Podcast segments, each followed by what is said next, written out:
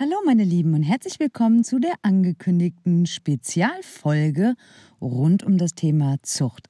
Patrick hatte einen ganz besonderen Gast vor dem Mikrofon und das Interview werde ich euch jetzt gleich einmal einspielen einblenden. Ich weiß gerade nicht genau, was ich sagen soll. Übrigens, kleiner Side-Fact: Ich habe mein Mikrofon für den Urlaub schon eingepackt, habe dann gedacht, Mist, ich muss ja noch das Intro drehen und sitze gerade in meinem Kleiderschrank. Ja, True Story. Ich habe das nämlich mal gelesen, dass die Klamotten ein guter Schalldämpfer sind. Also sitze ich jetzt bei geschlossenen Türen tatsächlich in meinem Kleiderschrank und muss über mich selbst lachen. Es tut mir leid. Ah, herrlich. Also, ihr könnt euch wirklich äh, auf spannende Minuten, wollte ich schon sagen, längere Minuten freuen. Und ich denke, der eine oder andere wird nicht nur was über das Thema Zucht erfahren, sondern auch noch ein paar Insights vom Patrick, die ich teilweise bisher auch noch nicht so kannte. Also, seid gespannt. Mehr erzähle ich auch gar nicht. Lasst die Folge einfach auf euch wirken. Und ich bin jetzt schon gespannt auf das Feedback, was wir hoffentlich von euch dazu bekommen werden. Und welche Fragen am Ende des Tages vielleicht auch noch offen geblieben sind. So, dann sage ich mal, starten wir hier bei uns beim Podcast Strohgeflüster. Mit der Chrissy und dem Patrick. Viel Spaß, viel Freude ja, ich würde, würde dich auch irgendwie, weil ich es immer so mache, eben mal kurz, was ich von dir weiß und dann kannst du das ergänzen. Gut, jetzt hast du recherchiert. Na toll. Gut, wir kriegen das schon hin. Dafür habe ich Geschenke für dich. Ach, super. Uralte Boxen, die nicht zurückgeschickt wurden. Ja, perfekt. Wir haben heute einen ganz besonderen Gast. Ich darf mich glücklich schätzen, dass der, kann man Chef sagen, oder? Vom Landgestüt Zelle ja. ja, sich heute Zeit genommen hat für euch und für uns, Dr. Axel Brockmann. Und äh, ich bin ganz unverschämt und sage du und werde dich heute mit Fragen löchern, denn Fragen gibt es ohne Ende.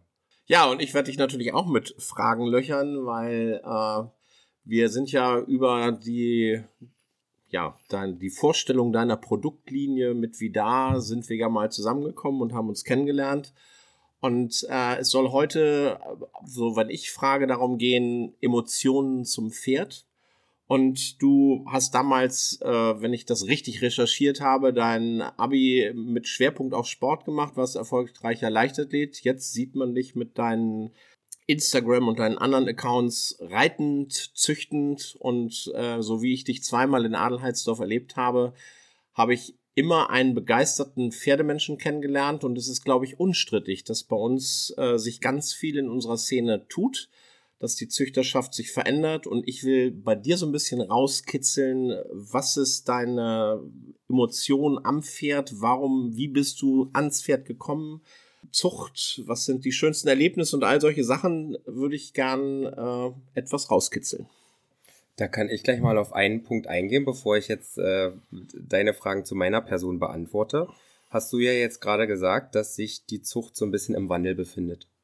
Und äh, eine Frage, die in, von unseren Zuhörern, die wir ganz liebevoll Zuhörerretz nennen, um das Gendern vorwegnehmen zu können, äh, die von unseren Zuhörerretz gestellt wurde, war, wie stehst du dazu, dass man sich aus seiner eigenen Herzenstute, die jetzt nicht vier Sterne S international erfolgreich war, ein Nachkommen zieht und wie viel macht das mittlerweile von euren Kunden, sage ich mal, aus? Das ist eine ganz witzige Frage und gerade nach Corona auch eine absolut berechtigte Frage, weil genau da ist das passiert, mhm. dass wir tatsächlich Zuwächse bei den Bedeckungen hatten und das nicht bei den klassischen Züchtern, sondern die Turnierreiter, die äh, nicht aufs Turnier gehen konnten, die haben tatsächlich äh, dann ihre Stute decken lassen. Und wenn du von S-erfolgreichen Mutterstuten redest, ist es natürlich wichtig, dass wir in jedem Zuchtverband auch eine Leistungszucht betreiben. Aber wenn wir uns die Absatzmärkte anschauen, dann ist das zu 95 und mehr Prozent tatsächlich ein Markt an Menschen, an Reiterinnen und Reitern, die ein charakterstarkes Pferd brauchen, die ein rittiges Pferd brauchen, die ein gesundes Pferd brauchen. Also ganz andere Maßstäbe als das spätere Olympiapferd. Wenn ich jetzt da zum Beispiel an meine Vorliebe für Vidar denke, habe ich da ja auch so ein bisschen recherchiert und die Mutter war jetzt eigentlich auch das, was ich gerne reiten würde. Ich glaube, ich habe da ein Video gefunden, wo sie durch eine L-Dressur läuft und ich glaube, die ist vielleicht auch noch ein L-Springen gegangen oder so, aber ist jetzt nicht so, dass die Mutter sehr, sehr hoch erfolgreich war und trotzdem ist ja Vidar eigentlich der Allrounder, den ich mir heute vorstelle. die Leute, die so sind wie ich, suchen die dann auch eher so einen Hengst, der bedienbarer ist, oder wollen die sich dann doch das Olympiapferd? Es kommt immer darauf an, was du für ein Ziel hast. Die Leute, die für sich züchten, die suchen natürlich Hengste, wo sie das Gefühl haben, dass der Nachkomme für sie der passende ist. Mhm. Aber andere Leute, die neu anfangen, die versuchen dann natürlich schon den Olympiakracher zu züchten. Aber nochmal zurück auf Vidar und seine Mutter, die ich sogar persönlich kenne, die ich in der Prüfung gesehen habe, die ich auf der Schau gesehen habe. Und eine Stute, die halt, wie du richtig sagst, Dressur und Springen super hoch äh, benotet war. Das, dafür steht ja Edward auch, ja. dass der wirklich in beiden Bereichen jetzt gerade der Fokus aufs Springen, aber dass er eigentlich ja auch so diese gewisse Doppelveranlagung hat, die in dieser Blutlinie ja vorhanden ist und von daher wird auch äh, Vidar tatsächlich von vielen Leuten, die genau das suchen, was du suchst, auch genutzt. Hm. Okay. Wie bist du denn eigentlich zum Pferd gekommen? Äh, tatsächlich hat ähm, meine Mama meinen Stiefpapa kennengelernt, da war ich sechs Jahre alt. Und da sind wir dann auf das Grundstück gezogen, wo ich jetzt auch oben meine Wohnung habe. Und da sind schon immer Shetland Ponys in der Familie verwurzelt gewesen. Und früher wurden die dort für alles genutzt. Also ich habe noch Shetties mit vor den Flug gespannt und habe auf den Shetties auch ganz, ganz toll reiten gelernt. Auf Deutsch, ich habe versucht, mit einem Shetty von einem anderen Shetty wegzureiten und in den Wald zu kommen, was meistens so semi geglückt hat. Und von meinem Jugendweihegeld durfte ich mir dann mit 14 ein eigenes Pferd kaufen. Das Budget war selbstredend gering. Es hat für einen Halbblüter gereicht, der beim Aufsteigen gestiegen ist und nur in eine Richtung wollte. Und irgendwie habe ich mich mit dem dann bis zu A-Springen durchgerissen. Und dann hattest du ja schon erwähnt, dass ich dann mein Abi aber auf der Sportschule gemacht habe. Der hat sich leider sehr verletzt bei einem äh, unglücklichen Poolunfall. Der ist durch den Zaun gerannt und in einen abgedeckten Pool gesprungen beim Rausholen hat er sich wohl einen Nerv ein bisschen verletzt und es hieß vom Tierarzt, den könnt ihr in die Wurst packen. Das haben wir natürlich nicht gemacht. Äh, und ich habe durch meinen leiblichen Papa so ein bisschen den Hang zur Leichtathletik und ohne Hobby konnte ich nicht, also habe ich das wieder so ein bisschen verfolgt. Bin dann auf die Sportschule, weil ich mich irgendwie schon immer mit irgendwelchen sportlichen Aktivitäten identifiziert habe. Und dann wurde das Pferd aber wieder fit, leider verkauft. Und nachdem ich dann mit dem Abi fertig war, waren meine Beine so weit hinüber, dass ich dann die Pferdestürze nicht mehr ohne Beinbrüche überlebe, wie man das äh, vor einem Jahr gut sehen konnte. Also da der Sport hat mein Beinchen nicht so gut getan. Ähm, und als ich dann meinen beruflichen Weg ins Personal Training gefunden hatte, brauchte ich in der Großstadt Berlin einen Ausgleich habe es einen Monat lang mit einer Reitbeteiligung probiert. Das ging mir sehr, sehr gegen den Strich, wenn man vorher das komplett alleine mit äh, Ausmisten und Heu machen selber gehabt hat und dann funktioniert das nicht so, wie man sich das selber vorstellt und dann kam der Weg zum eigenen Pferd. Dieses Mal musste es eine Stute werden, denn der Traum vom eigenen Fohlen, der war schon damals da, aber das erste war ein Wallach leider. Ist ja witzig, also ich hatte gedacht, dass du tatsächlich erst sehr viel später zum Pferd gekommen bist, aber du bist ja mit deinen 32 Jahren auch noch sehr jung. Äh, gehst du viel aufs Turnier? Aktuell nicht, weil jetzt nicht so das Pferd da ist, mit dem das Turnierreiten in Masse sehr viel Freude bereitet. Ich habe aktuell eine Reitbeteiligung, mit der ich ähm, ein paar ältere Sohren jetzt erfolgreich bestritten habe, aber der ist mit der ganzen Hänger-Thematik nicht so toll. Das heißt, ich habe dann am Turnierwochenende einen Hund, den ich Gassi führe, weil den kann man nirgendwo hinterlassen. Ähm, und die Stuten, mit denen ich auch im Springen unterwegs war, die eine Stute hat jetzt gerade einen Fohlen bei Fuß, weil ich hatte mich ja verletzt mit meinen Beinen und dachte mir, wie viele andere auch, das Erfolgsturnier fährt im Springen, das kriegt jetzt erstmal ein Fohlen. Und ähm, die anderen sind alle noch nicht so weit. Ich fahre jetzt äh, kommende Woche mit einer meiner selbstgezogenen Stuten zur Feldprüfung und die möchte ich dann auch als Turnierpferd eintragen lassen. Die ist jetzt vier und die würde ich dies Jahr dann gerne vielleicht mal noch in der Reitpferde vorstellen. Das heißt, du reitest Dressur und Springen? Ja. Vielseitigkeit? Die Stute, die ich mir dann als erstes geholt habe, mit der habe ich mir den Traum erfüllt, mal ein paar Geländeprüfungen zu gehen. Ähm, die hat leider, ich habe ja die Haltung Nicht so wie das heutzutage im Sport üblich ist. Die stehen ja nachts auf dem Paddock zusammen und hat von einer ranghohen Stute leider in dem Jahr, wo wir da gerade am Durchstarten waren, einen bösen Tritt abbekommen. Hinten Fesselträger, tiefe Beugesehne, oberflächliche Beugesehne. Oh. Einmal alles. Und das ist immer noch ein bisschen vernarbt, von daher will ich sie da ungern hindrücken, aber vielleicht ist ja ein wie danach kommen wir dann für sowas zu haben. Da ist aber der Älteste erst zweieinhalb. Sehr witzig. Wir haben ja auch in der Turnierlandschaft so ein bisschen Veränderungen, geht Richtung Profiturniere, wo man Geld mitbringen muss. Äh, ländlicher Bereich dünnt sich so langsam aus. Was ist für dich so Motivation, überhaupt Turnier zu reiten? Was ist dir auch auf einem Turnier wichtig, wenn du irgendwo nennst? Kommt ehrlich gesagt auf das Pferd an. In der Dressur ist es natürlich, gerade hier bei uns, wird jetzt das ganze Thema mit den Böden auf einem Dressurviereck erst nachgeholt. Ich glaube, das ist bei euch in der Region schon deutlich besser aufgestellt. Also wir hatten hier durchaus noch vor zwei Jahren Dressuren, die dann auf einem buckligen Rasen stattgefunden haben und das ist dann morgens um acht mit Hufeisen vorne und keinen Stollen drin. Schwierig, da den Takt zu finden bei einem Dressurpferd. Ansonsten gucke ich tatsächlich eher, wie weit ist das Turnier entfernt, weil ich wohne hier am Arsch der Heide. Und Aber große, große Landschaft hier. große Landschaft, ja. Also ich wohne hier auch, weil das mit den Fohlen sehr schön ist und mit den Jungpferden im Gelände. Das möchte ich nicht missen. Aber tatsächlich träume ich eher davon, mal vielleicht mit einem selbstgezogenen Pferd ähm, ich glaube, der CAIO bietet, also Aachen bietet so einen Campus an, dass man da mal so einen Lehrgang betreitet. Solche Locations reizen mich schon.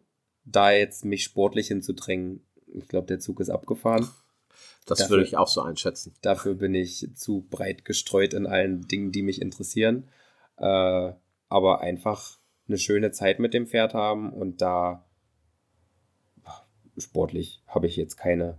Also sicherlich macht mir das Spaß, mal auf einem fertigen Pferd äh, eine Pirouette zu drehen, aber das ist jetzt nicht das, was ich zum Überleben brauche. Heute früh bin ich mit einem Fohlen bei Fuß über Stoppelfeld geritten. Das macht mich schon sehr glücklich. Okay, ich, Frage ging auch so ein bisschen dahin, weil wenn man sich mit Leuten unterhält, wo geht unsere Turnierlandschaft hin und was wollt ihr haben, dann sagen die einen, für mich ist das am Wochenende einfach Freizeit. Ich will ein schönes Ambiente haben, Ja. ich will einfach nette Gastronomie haben und äh, das Turnierreiten ist in meinem Alter jetzt äh, Nebensache. Andere, die es ein bisschen sportlicher angehen, was du ja auch gesagt hast, die gucken einfach auf die Plätze, wobei ich übertrieben finde, das muss ich auch ganz klar sagen, äh, dass alle meinen, sie können auf einmal nicht mehr auf Rasen reiten. Äh, Aachen hat Rasen, Wiesbaden hat Rasen, Also im Hamburg hat Rasen, Calgary.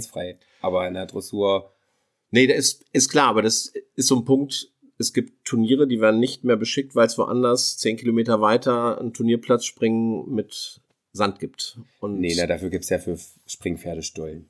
Ja. Das ist ja Quatsch. Äh, mich reizt das ja auch, in den Busch zu reiten und über einen Baumstamm zu springen. Das ist ja nicht ausgeschlossen. Wenn du da jetzt von der Turnierreiterei äh, sprichst, dann ist ja auch die Zucht dahingehend auch oft eher an Profis orientiert. Wie ist das dann beim Hengstabsatz? Du musst ja als äh, Landstallmeister alles bedienen. Alle Geschmäcker. Versuchen wir. Also wir versuchen das Angebot schon möglichst breit aufzustellen. So im Springbereich äh, merkt man, dass da schon so eine gewisse Tendenz dazu ist, dass die Leute, die jetzt dieses Olympia-Pferd ziehen wollen, gern an internationale Hengste anpaaren. Da Mhm. haben wir eine Kooperation mit einem französischen Partner, der diese Hengste im Angebot hat. Die werden dann bei uns äh, über Tiefgefriersperma, teilweise auch über Frischsperma angeboten. Denken wir nur an so einen Kanan zum Beispiel. Das ist so in der Spitze. Im Dressurbereich äh, ist es so, dass wir auch da versuchen, möglichst viele Blutlinien abzudecken, dass wir möglichst das, was gefragt ist, äh, auch haben. Und ganz erfreulich, wir waren eben bei Vidar und Mutter, Vater Edward. Das ist ja ein Hengst, der durch diese WFFS-Problematik tatsächlich so wenig zu decken hatte, dass wir den aus dem Deckgeschäft genommen Hm. haben, bis die Züchter denn diesen King Edward und die vielen, vielen hocherfolgreichen Springpferde von Edward so im Fokus hatten. Kurz Hat's- für unsere Zuhörer jetzt, King Edward ist Olympiasieger?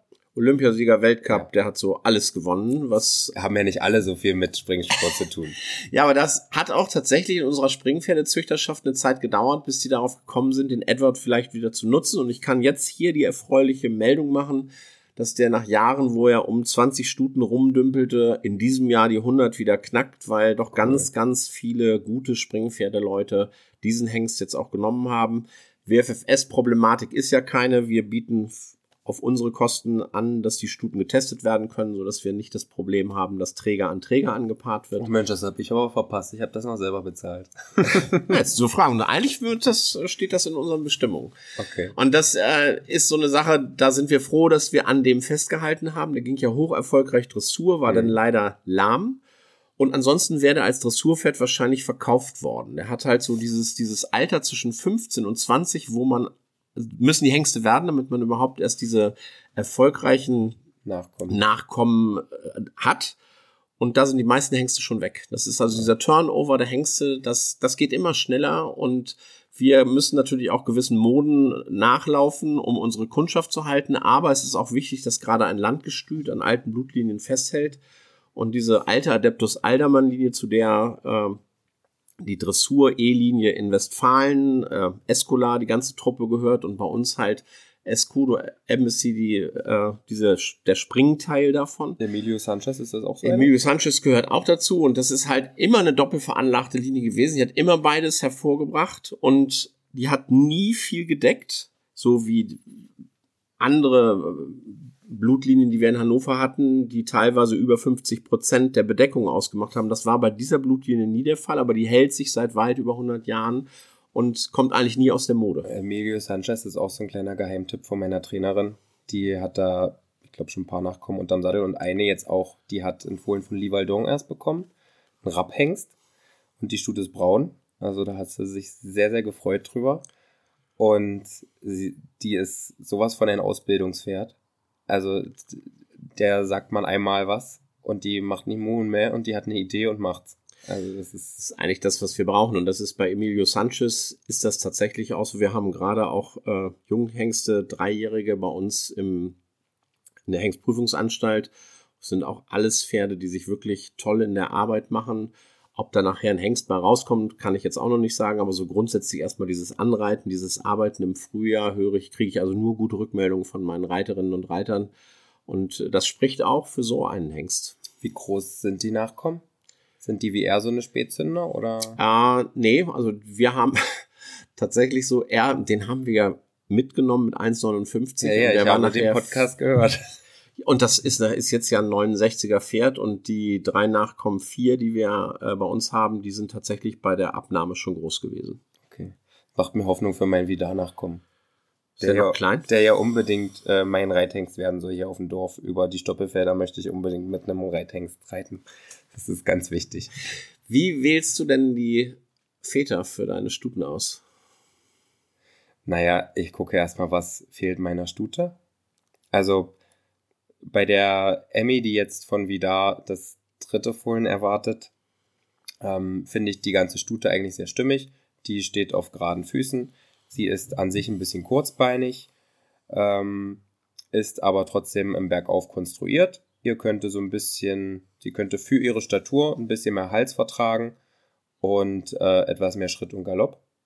Hat ein sehr, sehr gutes Hinterbein. Das sind alles Sachen, die mir bei Vidar ein bisschen gefehlt haben, aber die Vidar wieder mitbringt, die die Stute nicht so hat. Vidar hat für mich einen mordsmäßigen Hals. Das haben auch die Fohlen bisher. Ich kann es ja noch nicht als Reitpferd beurteilen. Vidar ist ähm, für den Hals trotzdem sehr, sehr langbeinig. Also für meine Statur fehlt mir da wahrscheinlich so ein bisschen Gurttiefe, sagt man, glaube ich. Also Rippenumfang, damit das meine langen Beine abdeckt. Ähm, und im Jungpferdealter hat Vidar, glaube ich, ein bisschen gebraucht, bis er die Hinterkarre so richtig unter den Schwerpunkt gezogen bekommen hat. Und das gibt die Stute aber sehr, sehr zuverlässig mit. Nun habe ich jetzt zwei Nachkommen, die beide sehr unterschiedlich sind. Der eine ist sehr, sehr das, was ich mir vom Exterieur erhofft habe. Der andere ist wieder um Klassen besser, was die Bewegung betrifft. Also da ist der ist Hinterbein so wach und von daher habe ich sicher für beide schon Angebote bekommen, die ich alle abgeschlagen habe. Also das bewegt mich bei der Stute zum Beispiel dazu, diesen Hengst zu nehmen. Ähm, was ich allen empfehlen kann, guckt euch die Hengste persönlich an. Also die sehen auf Videos und Bildern alle toll aus. Und das wäre ja auch schlecht, wenn, wenn, wenn man einen eigenen Hengst vermarkten will und dann macht man beschissene Bilder. Das macht ja keiner. Aber man hat seine eigene Stute vor Augen, möglichst gut selbstkritisch bewertet. Und dann geht man dahin, hat eine Liste, so mache ich das. Ähm, so habe ich das auch vor, so, bevor ich bei Social Media einen Namen hatte, habe ich mich auch getraut, im Gestüt anzurufen und zu fragen, ey komm, wann geht denn der und der Hengst im Training? Ich würde mir die gerne mal angucken. Da ist ja nichts dabei. Oder? Ihr reitet die ja eh. Wir reiten die also jetzt nur für alle Zuhörer. Also wenn ihr Patrick oder äh, seine Instagram-Account kennt, dann habt ihr gesehen, dass der natürlich wie da auch geritten hat. Also wir reden hier von angucken und kommen, das kann jeder gerne, aber das Reiten, das war speziell für die Kollektion. Äh, Patrick äh, macht ja auch etwas Modedesign und zwar nicht nur für, für die Pferde, sondern auch für die Reiter, damit die Farbkonzeption dann auch stimmig ist, das Ganze ein Gesamtkunstwerk wird. Also wie gesagt, angucken ja, reiten, das war eine Ausnahme für Patrick. Nee, das war auch mit Vidar insgesamt eine Ausnahme, aber es ist keine Ausnahme, dass man sich da die Hengste auf der Stallgasse anguckt. Guckt euch an, äh, wenn eure Stute jetzt nicht gerade auf den Füßen steht, dann würde ich darauf achten, dass der Hengst auf jeden Fall sehr gerade auf den Füßen steht. Wenn eure Stute schlechte Hornqualität hat, dann würde ich darauf achten, dass der Hengst ein sehr festes Horn hat. Das sind zum Beispiel alles Sachen, bei denen ich bei meinen Stuten weiß, dass die Hornqualität und das alles, das bringen die alle mit. Und wenn man aber auf einem schlechten Fundament dann züchtet, weil man sich nicht geschafft hat, selber ins Auto zu setzen und für ein Fohlen, was man, wenn man vielleicht sogar nur ein Fohlen züchtet, wenn einem da der Weg zu weit ist, da mal zu fahren und das in Kauf zu nehmen, dann ist man, denke ich, in der Pferdezucht nicht mit genügend Herzblut dabei. Das ist meine Meinung. Also, ich würde den Podcast jetzt gerne beenden, weil das ist eigentlich ein schönes Schlusswort, weil das spielt mir und äh, ja, der Esel nennt sich immer nicht zuerst. Das spielt den Verantwortlichen in den Zuchtverbänden, aber auch mir in die Karten, weil das ist genau das Problem, was wir in den letzten Jahren hatten dass viele irgendwie teure Leistungsprüfungssieger, äh, Hengste, die in ja, von den Nachbarn, die irgendwie gut vermarktet waren, genutzt haben, aber genau diese Sachen, Hornqualität, Fundament und so nicht beachtet haben und wir wissen jetzt alle um die GOT. Hm. Wir wissen, dass das alles teurer wird und wenn man sich umhört, wie viele Probleme wir mit Huf haben, Hufschmiede gibt's übrigens auch zu wenig ja. und wie viele Probleme wir ähm, Männer tatsächlich nur mit Kuchen. Ja, das, das äh, ist tatsächlich so. Äh, früher hat man gewechselt, weil es so viele gab. Man hat gesagt, da gibt's vielleicht für den und den noch einen besseren. Heute kann man froh sein, wenn überhaupt einer kommt. Ja. Und bei den Tierärzten ist die Situation gerade in der Fläche auch nicht besser, denn die Preise dazu. Also wir brauchen ein gesundes Pferd und genau das, was du gesagt hast. Das ist so, so wichtig, dass wir wieder auf die Fundamente achten. Wir haben Überbewegungen. Diese jungen Pferde mit diesen Überbewegungen halten das in ihrem Apparat unten überhaupt noch nicht, kriegen Fesselträger, Ansatz, Ursprung, was auch immer. Bedeutet Pause, bedeutet Kosten, äh, Pferde, die weit ausgebildet werden, wo man dann eigentlich auf Championate mit will, in wie viel Spitzenstellen auch da Pferde immer wieder Pause brauchen, weil sie was haben. Also das ist wirklich das A und O.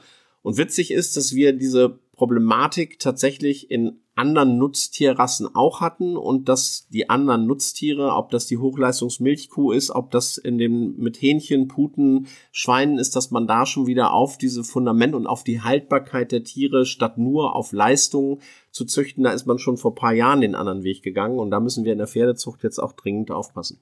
Da habt ihr ja jetzt auch so ein Experiment gestartet, das wurde auch nochmal erwähnt, also da soll ich dich auch nochmal etwas löchern. Ähm Ihr habt das ja mit Tiefgefriersperma von alten Hengsten auf modernen Stuten.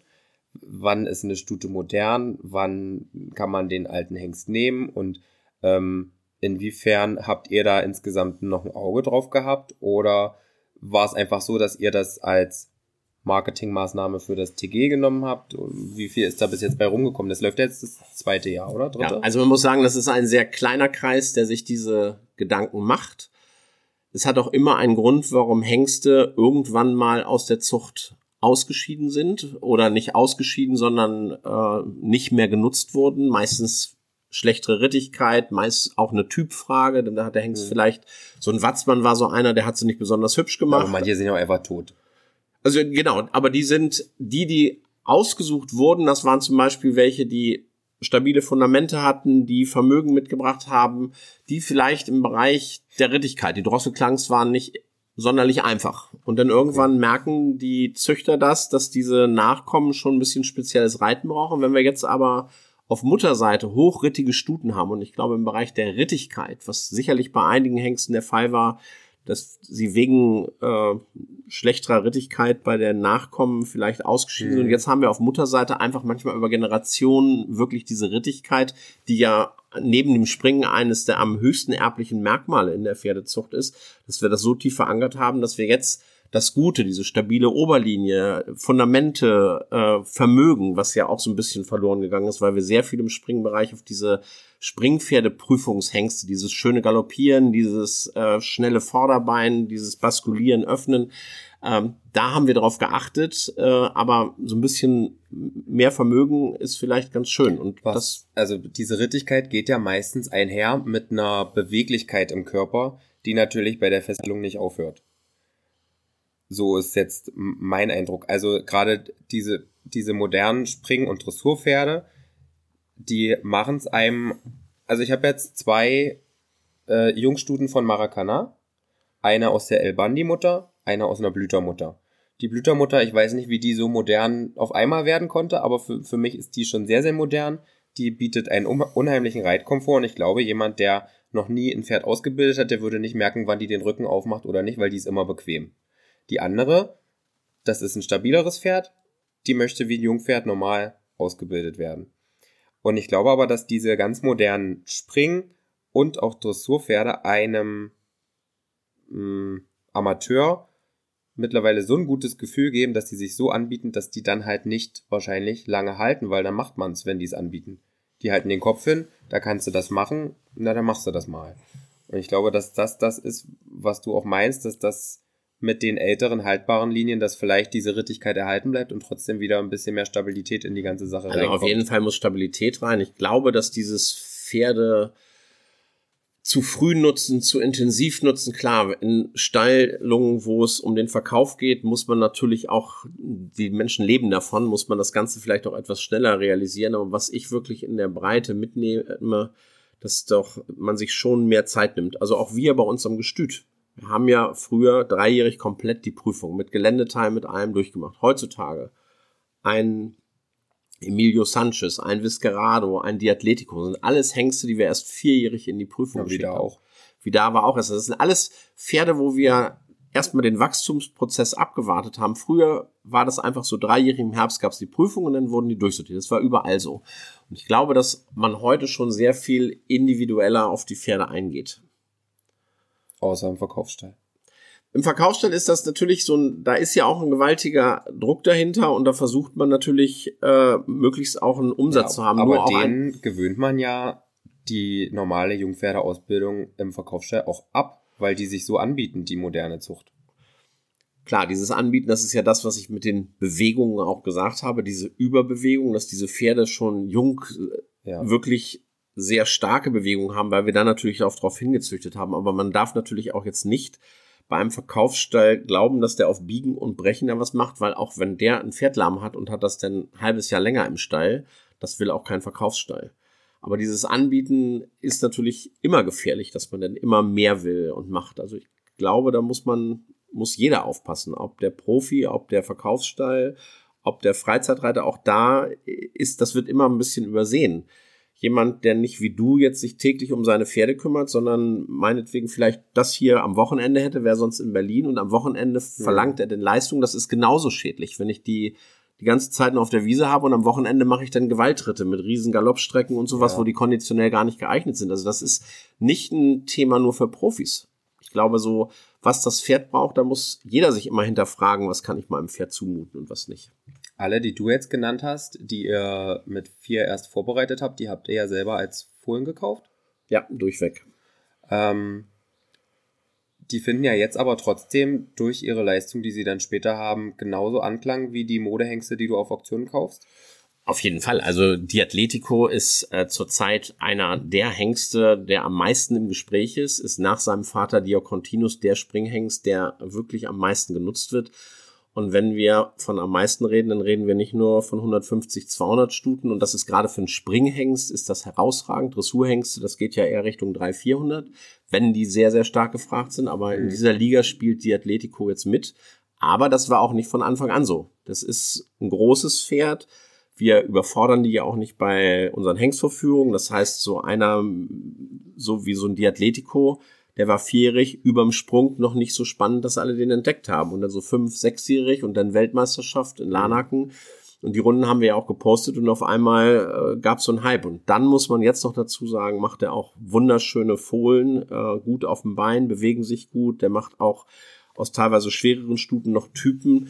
Das ist natürlich so eine Sache, das haben die Züchter jetzt auch gemerkt und dazu die Leistung, die er selber zeigt. Äh, und von daher ist der tatsächlich jetzt äh, super gefragt. Das ist eine Embassy-Mutter oder was ist das? Escudo. Escudo. Escudo Atletico. Das reizt mich ja mit der El Bandi-Stute auch, der Diacontinus. Ja, ist auch tatsächlich der Diacontinus ist einer, der wurde natürlich zu Anfang sehr, sehr stark diskutiert, so ob das das nun der richtige Springhengst wäre. Der bewegte sich ja dazu auch noch sehr gut.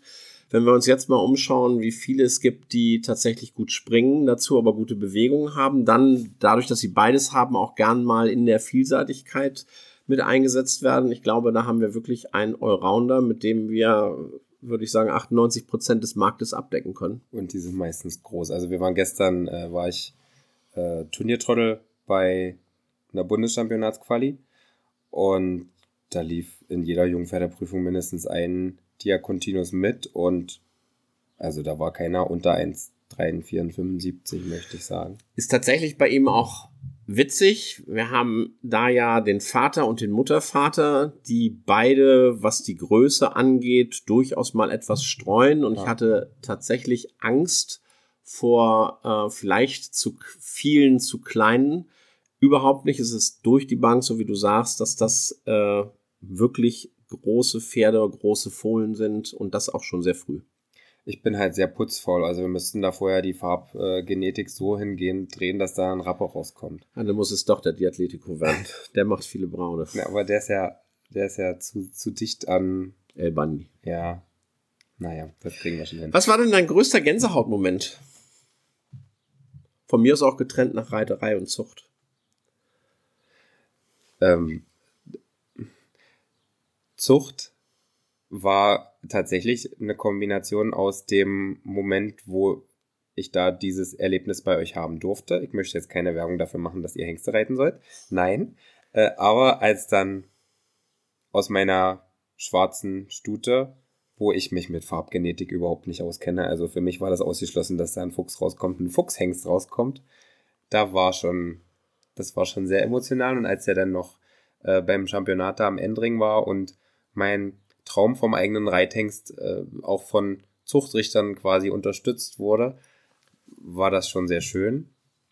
Und beim Reiten tatsächlich, dass ich mit der Stute, die ich selber angeritten habe, äh, eine Geländeprüfung überlebte, aber das war schon cool. Gab es auch traurige Momente? Ja, ähm, es ist irgend, also es ist sicher sehr abergläubisch, aber meistens ist es so hier auf unserem Hof, wenn neues Leben kommt, geht altes. Irgendein Haustier erwischt es meistens und in dem Jahr, wo die beiden ähm, Maracana-Stuten zur Welt kamen, da mussten wir äh, das Pferd von einer sehr guten Freundin, die im Jahr vorher an Leukämie verstorben ist, was ich hier aufgenommen habe, mussten wir gehen lassen und das war sehr schwierig. Die Stuten sind zum Glück noch relativ jung und ich finde auch, man muss da dann im richtigen Moment handeln und das Pferd erlösen. Das habe ich damals, denke ich, gemacht und habe jetzt hoffentlich ein bisschen Zeit bis zum nächsten Mal.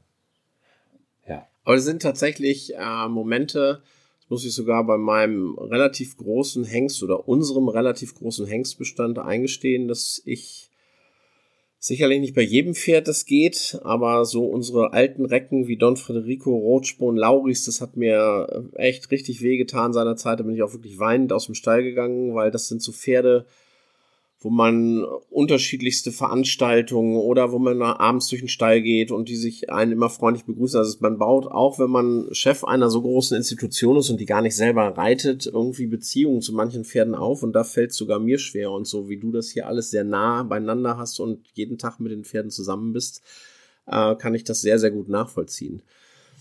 Du bist ja nun bekannt, ich weiß nicht, wie viel hunderttausend Follower du hast. Äh, wie bist du auf diese Idee gekommen, deine Pferdeleidenschaft äh, hm.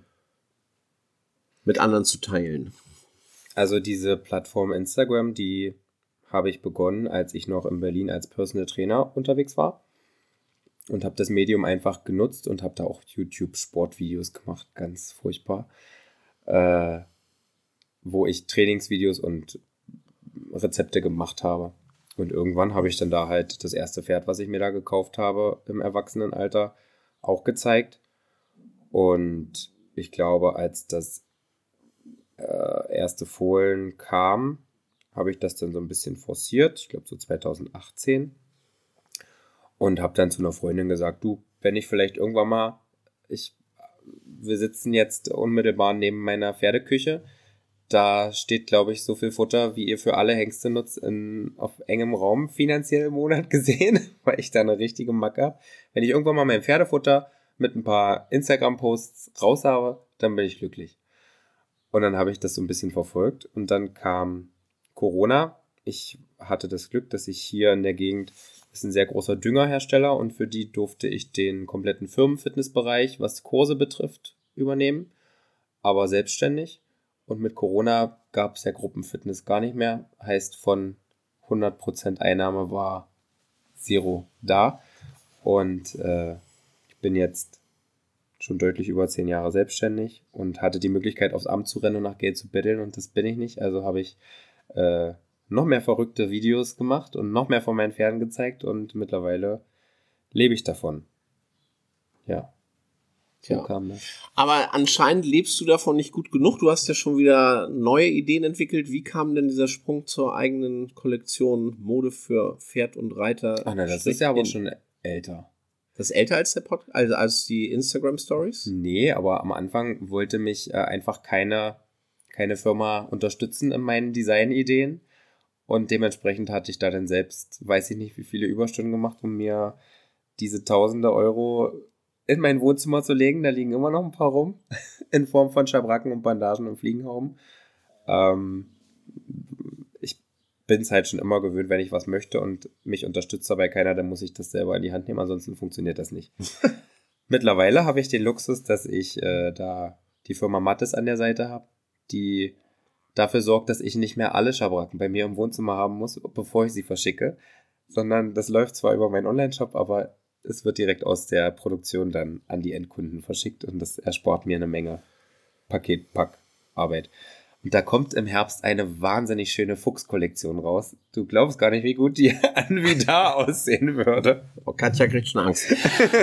ähm, ich habe natürlich in Vorbereitung auf dieses Gespräch, ich fahre ja gleich noch äh, weiter Richtung Osten, um mir da noch Pferde anzusehen und habe das relativ kurzfristig mit dir hier arrangiert, diesen Termin. Deswegen habe ich auch nur wenig Zeit gehabt, dich zu googeln, weil wir kennen uns ja noch gar nicht so richtig lange. Und da habe ich festgestellt, dass du schon wieder ein neues Projekt hast, was nichts mit Mode zu tun hat. Wer deine Instagram-Posts ähm, sich anguckt, was ich ja dann natürlich auch teilweise getan habe, sieht, dass es ziemlich bunt und schrill werden kann, aber du stehst jetzt auch auf der Bühne. Ich mache mein loses Mundwerk und mein Talent, mich als Frau zu verkleiden, zu Geld, ja. Nein, also das kam tatsächlich schon, naja, also wir sind hier zurückgezogen aufs Dorf aus Berlin. Hm, die eine Stute hatte ich ja mitgenommen, dann gab es hier Haus und Hof und ja, ich wollte jetzt Fohlen ziehen, also brauchte ich ja irgendein sportliches Hobby und habe mich dann in einem Tanzverein angemeldet. Und dieser Tanzverein, der hat jährlich ähm, Faschingsbälle veranstaltet, wo auch sogenannte Lip-Sync-Nummern. So nennt man das, wenn man sich als prominente Person verkleidet und so tut, als würde man singen, aber nicht wirklich singt, aber den Mund sehr auffällig dazu bewegt, dem Text entsprechend. Da habe ich solche Nummern gemacht und habe das auch als Madonna und Beyoncé gemacht. Äh, und es hat mir sehr viel Spaß gemacht. dann habe ich das auch moderiert mit. Das hat mir auch sehr viel Spaß gemacht. Und irgendwann kam dann die Idee, dass, also eine Rampensau bin ich irgendwie schon immer.